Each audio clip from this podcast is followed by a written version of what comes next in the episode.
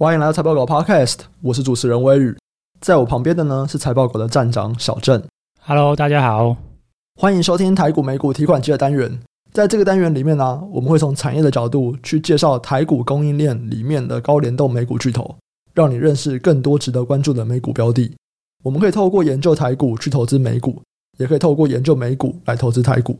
那在上一集啊，我们聊了关于微控制器 MCU 这个产业，然后我们聊了它的产业特点以及它未来的成长性。那这一集我们就要接下来来聊所谓的 MCU，它有哪些巨头？那他们的表现是怎么样？也会来聊一下说 MCU 它有没有哪一些领先指标？最后就是可能这一年大家最关注的关于 MCU 缺货的问题，它缺货的真正原因是什么？它会缺到什么时候为止？我们今天就会来回答以上这几个问题哦，或者分享我们的想法。那首先可以先请小郑介绍一下，在车用跟工业领域的 MCU 巨头大概有哪些公司呢？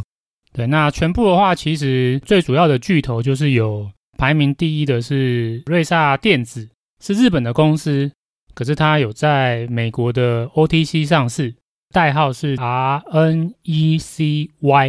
这家公司其实也算是一个日本，我觉得算是重要的公司啊。其实大家都知道嘛，日本其实如果是在一九八零到一九九零年代那个时候，算是全球半导体最强的国家嘛。可是随着一九九零年后半段到两千年之后，半导体各方面就逐渐的没落了。瑞萨电子算是在一个这样没落的背景之下就产生的。那个时候，就日本政府为了要算是提振他们的半导体产业吧。就透过政府主导来去做一些他们自己国内的半导体公司的一些整并或分拆。瑞萨的前身其实是这个日立制造所跟三菱电机两者的半导体部门分拆再合并形成的新公司。那这两家公司可能大家目前没什么感觉啊，可是其实如果在一九九零年或一九八零年，他们大概就是全球半导体第一名跟第二名的公司。只是不幸就是到两千年之后，他们就都排不上前十名吧。也因此，他们日本政府就希望重新做整并，来让他们就是竞争力能够变强。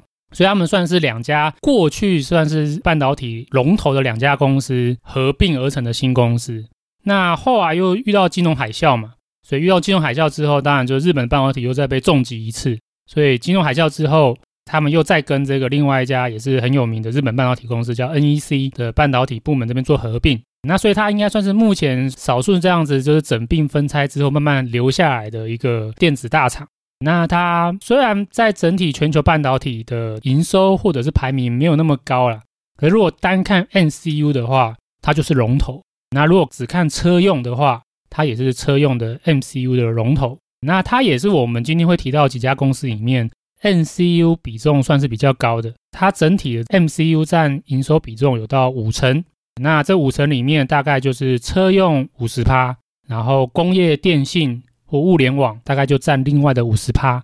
所以它消费性的比重很低啊，对，就是大概低于十趴吧，对，主要都是集中在车用跟工业。再来的话，另外一家公司是恩智浦，它是一家荷兰的公司，这个名字里面有浦嘛，浦就知道说，诶，它就是跟它的前身飞利浦浦字辈的有关，就对了。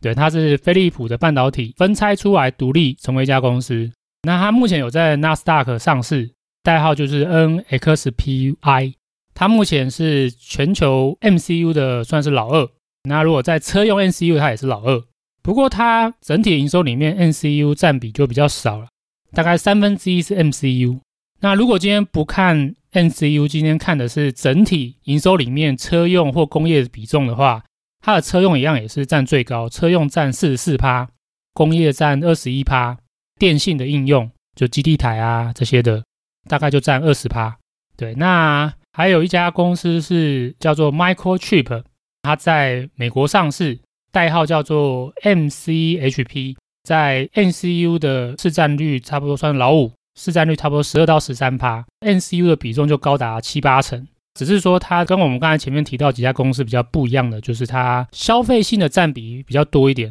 它消费性占比应该有占超过五成，不过它车用跟工业用加起来也是有差不多四五成。那最后的话，还有几家公司，其实就是我们前面有提过，像英飞凌啊、意法半导体啊、德州仪器啊，他们也都算是这个 MCU 的巨头之一。只是因为之前介绍过，那我们今天就不用再继续介绍了。这几家欧美日公司都算是 MCU 里面的龙头，而且他们加起来的市占率也高达差不多六七成，也算是寡占。那如果要以我个人认为哪一些是更值得长期追踪观察的话，我可能这里面我会挑的，第一个是瑞萨，第二个是恩智浦，第三个是英飞凌，第四个是意法。我会挑这四家，是因为这四家公司里面，它的车用跟工业用两个加起来比重都是比较高的，都是超过六成甚至到七成的。另外原因当然就是说，如果说你是纯粹对 N C U 有兴趣啊，那这几家公司算是 NCU 比重还算比较高的。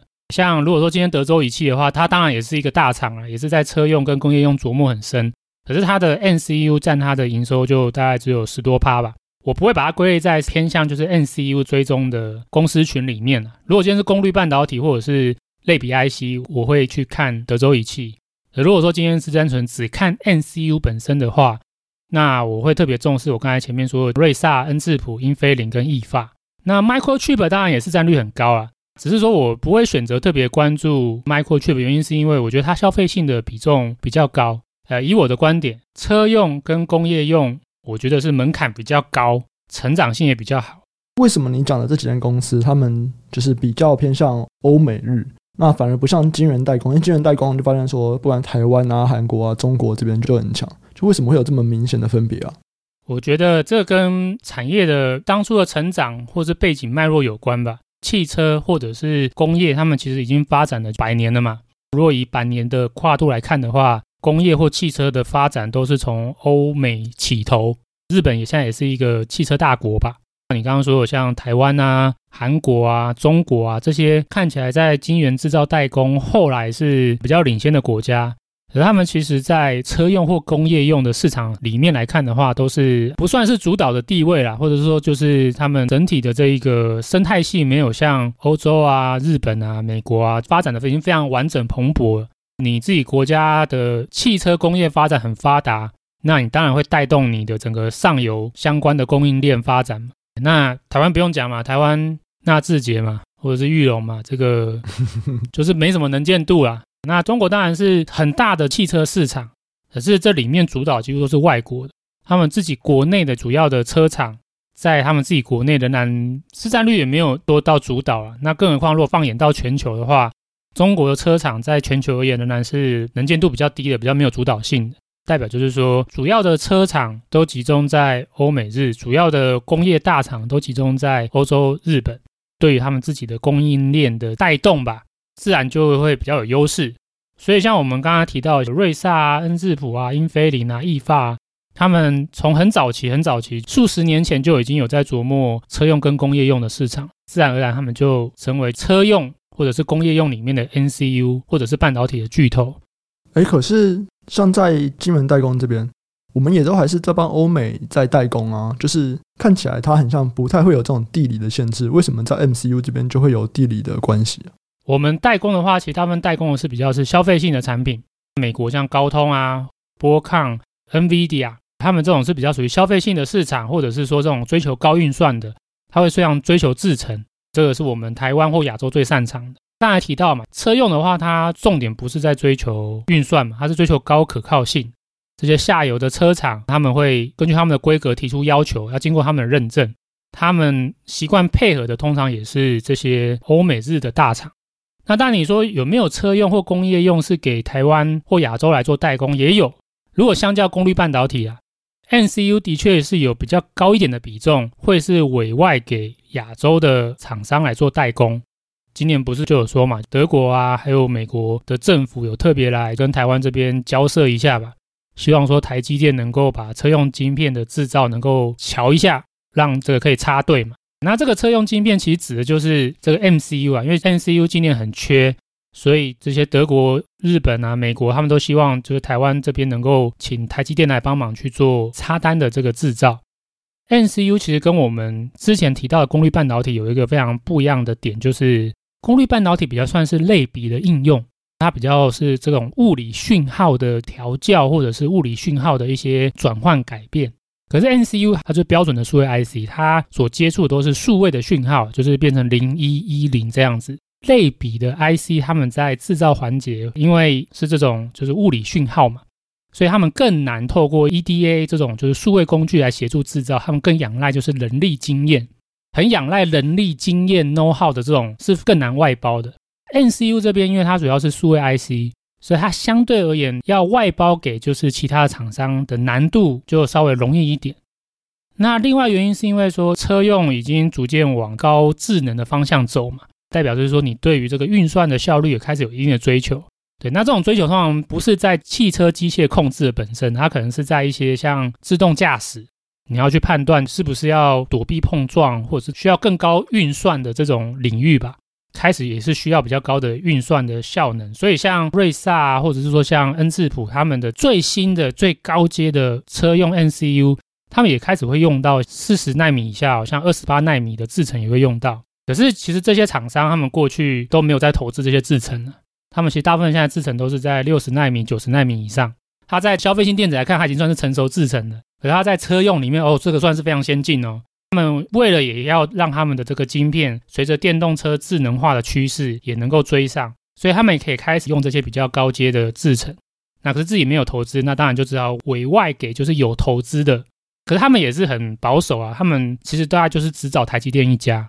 整个车用 MCU 大概十五趴是委外的，那这十五趴里面大概有超过七成都是找台积电，因为车用需要认证嘛，那我就认证台积电这一家，反正台积电就龙头嘛，所以我就认证你这一家的委外的产线就好了，对，我不会说哦联电什么到处都去这样子，这样很麻烦，所以其实基本上来看的话，就是也是有委外。只是说委外的比重很低，像我刚刚提到，车用 MCU 就是只有大概十五趴是委外制造，八十五趴还是自己制造，所以大概是这样的差异吧。好，那像之前我们有提过，像记忆体啊，有一些虽然说巨头啊可能在欧美，但是领先指标会在台股。那像 MCU 啊，我们如果要去观察这个产业，它会有哪一些领先指标吗？我们之前在功率半导体讲的，通通可以把同样的概念套用在 NCU 这边，因为功率半导体很多特性。还有它的成长性都跟 NCU 很像，所以我们其实可以用功率半导体的一些观察指标套用在 NCU 的市场。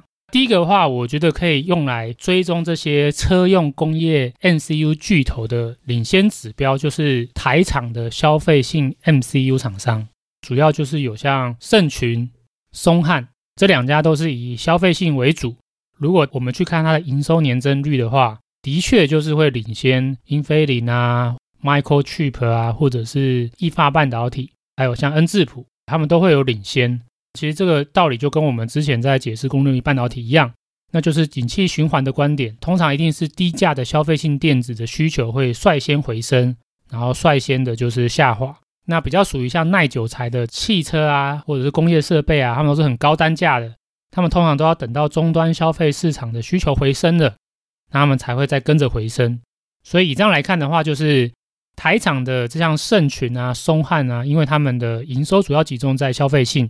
所以他们营运会比较快的领先。那像恩智浦啊、意法半导体啊，或者英飞凌、Microchip，他们都是工业跟汽车用的比重比较高，那自然他们的营运就会相较于消费性会比较晚回升，自然就会出现就是盛群、松汉的营运，它会领先这些 N C U 的欧美日巨头。那另外一个话，也就是我们前面有提到，台湾的这些数位 IC 封装业者的营运，那也会领先车用工业 N C U 龙头。对，那我这边就举超丰吧。超丰主要最大的营收比重是打线封装。对，那打线算是一个比较传统的封装技术吧，它非常适合用在成熟制程。对，如果说你今天说像这种什么 AMD 啊，或者是 NVIDIA 这种高阶晶片是不可能用打线的，他们一定都是直接用台积电最先进的封装。总之就是不用要打线了。对，打线是一种专门就是针对比较落后制程一种封装的技术。超丰就是打线封装就占它的七八成。像超丰它也有接很多 NCU 的订单。对，因为我们之前就提过嘛，N C U 是一个不追求制程的一种产品，它都是使用成熟制程。那它自然一定也会挑选，就是打线封装。按照这个半导体产业链的角度来看的话，诶，没有错，打线封装它就会领先制造。所以欧美日的巨头委外封装长期配合的厂商是台湾的厂商。那台湾的封装的厂商，它也会承接消费性的封装的这个订单。所以自然就是台湾的这些封装业者的营运也会领先欧美日车用工业巨头。这个领先大概都是多久啊？如果抓平均是两季，短的一季，长的三季，那抓平均就两季吧。就是你刚刚讲的这些台股，他们在营收上面可能会领先欧美的 MCU 巨头大概一到三季的时间。对，那抓两季是差不多的。好，那接下来啊，我们就来聊一下这一年来大家一直很关注的一个议题哦，就是 MCU 大缺货这件事情。那你上一集有提到嘛？虽然有一些新闻说这次的 MCU 缺货可能是来自于电动车大爆发，但你说应该不是这个样子。所以你的看法是什么呢？到底是什么原因去导致了这个 MCU 缺货？我们今天聊了很多那一个巨头嘛，那我们有提到说他们的市占率很高嘛，我们再回头来去理解说。诶，为什么今年 MCU 会这么缺货？那就会比较容易理解了。我认为 MCU 的大缺货啊，它的问题不是说像什么电动车的需求突然起飞而导致突然大缺货。以我的观点的话，其实是这些巨头们他们的生产工厂灾难不断，这个才是造成 N C U 大缺货的主因。疫情爆发之后，车用业者他们原本认为就是，诶，这个疫情爆发完蛋了，没有人要买车子了。所以他们很快的就跟台积电大幅取消订单，这些订单取消了，可是有别人要啊，所以台积电他后来就把这些闲置的产能就优先安排给其他就是不是 NCU 的客户，只是说没有想到汽车的需求去得快，回来的也快了。等到这些汽车厂商发现说哦没有哦，这个怎么大家突然都是有钱想要就是来买车，可是我现在手上没有零组件，没有 NCU 了，所以他们要再回去跟这些厂商下订。就像我刚才提到嘛，台积电它就已经把它的产能拨给别人了。那虽然车用晶片只有十五趴是委外代工嘛，可是其实这十五趴里面大概七成都是给台积电嘛。这样换算，其实台积电它占全球车用的 NCU 也是有差不多占十趴多，这个比重也不能算小。台积电它就把它的产能很多就是已经分配给其他的产品了，那自然就造成就是 NCU 它供不应求。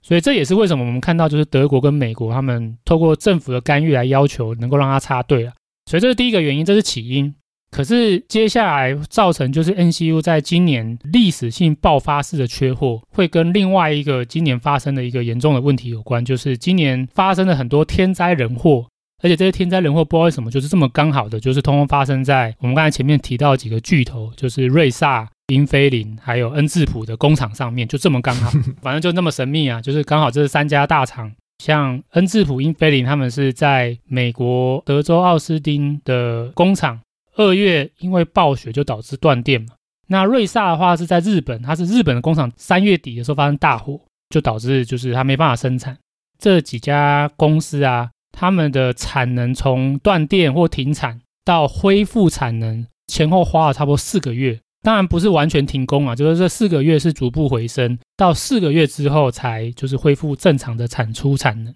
等于说你有四个月的产能就被减少了，这个时间其实蛮长的，那它自然就加剧了，就是车用 MCU 或者是说整体 MCU 的就是供不应求又更加剧了。如果今天单纯看车用市场啊，我们刚才前面提到瑞萨、恩智浦还有英飞凌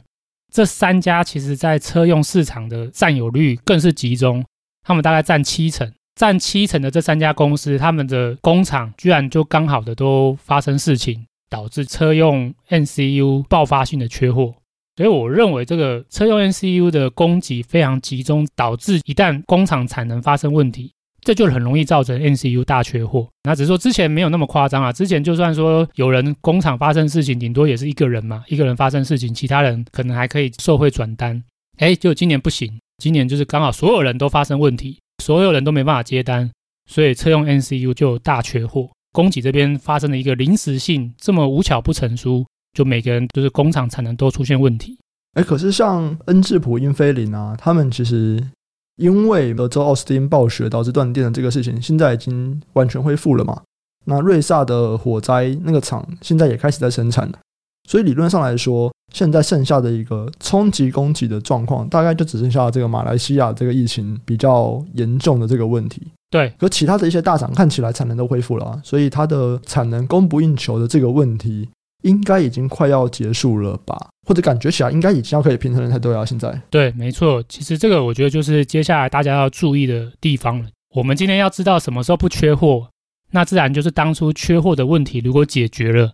那这个不缺货的曙光就自然不远了嘛。所以这些像台积电啊，或者是恩智浦、英飞凌、瑞萨，他们如果自己工厂的问题逐渐恢复的话，自然这个缺货的问题就会逐渐减缓。先讲台积电嘛，台积电不用讲嘛，就是台积电就真的让它插队了嘛，从第二季开始就插队了。对，然后台积电自己预期就是说，它的今年的车用 NCU 产量会比一九年还要再高三成。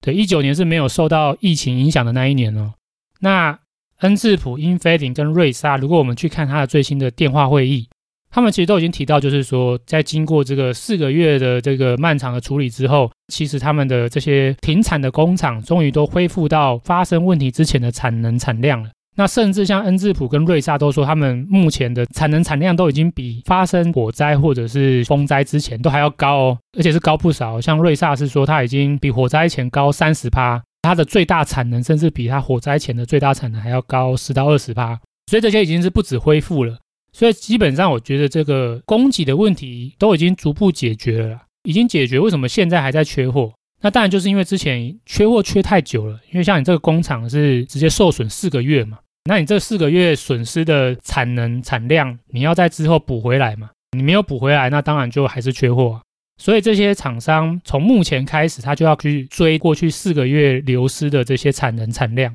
当然，这还需要花时间。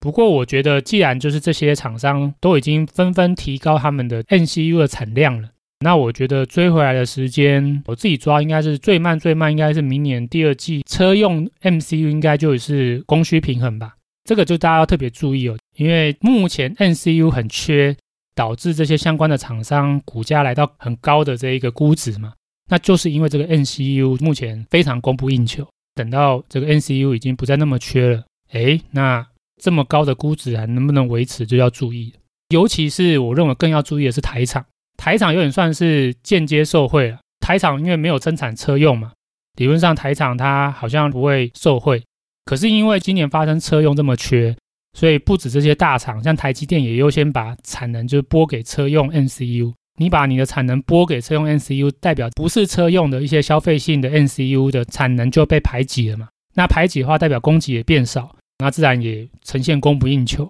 所以台湾的这些消费性的厂商，它也是算是间接受惠。那如果今天你车用不缺了，你这个消费性的 NCU 自然它的供给也就会逐渐回来，那可能就会恢复到过去比较正常的水准。像从去年到今年，所有的厂商不管是营收啊、获利啊、股价啊，都是历史新高，真的是历史新高，就是二十年来没有看过这么强的。可是大家就要想想，就是说二十年来没有这么强过的。在未来真的还可以延续吗？哇，你居然觉得到二零二二年第二季才会把过去缺的产能补回来？这也是好一阵子诶。对啊，那还有九个月。我是觉得差不多到第二季中了，这个是我的估计啊。如果说今天是厂商的话，一定会说哦，我们觉得没有到明年下半年都很缺。那如果说今天不是车厂，像有人可能会认为年底或者是明年初就会不缺货。那我个人的话算是比较中性吧，最晚我觉得大概就是抓在明年第二季吧。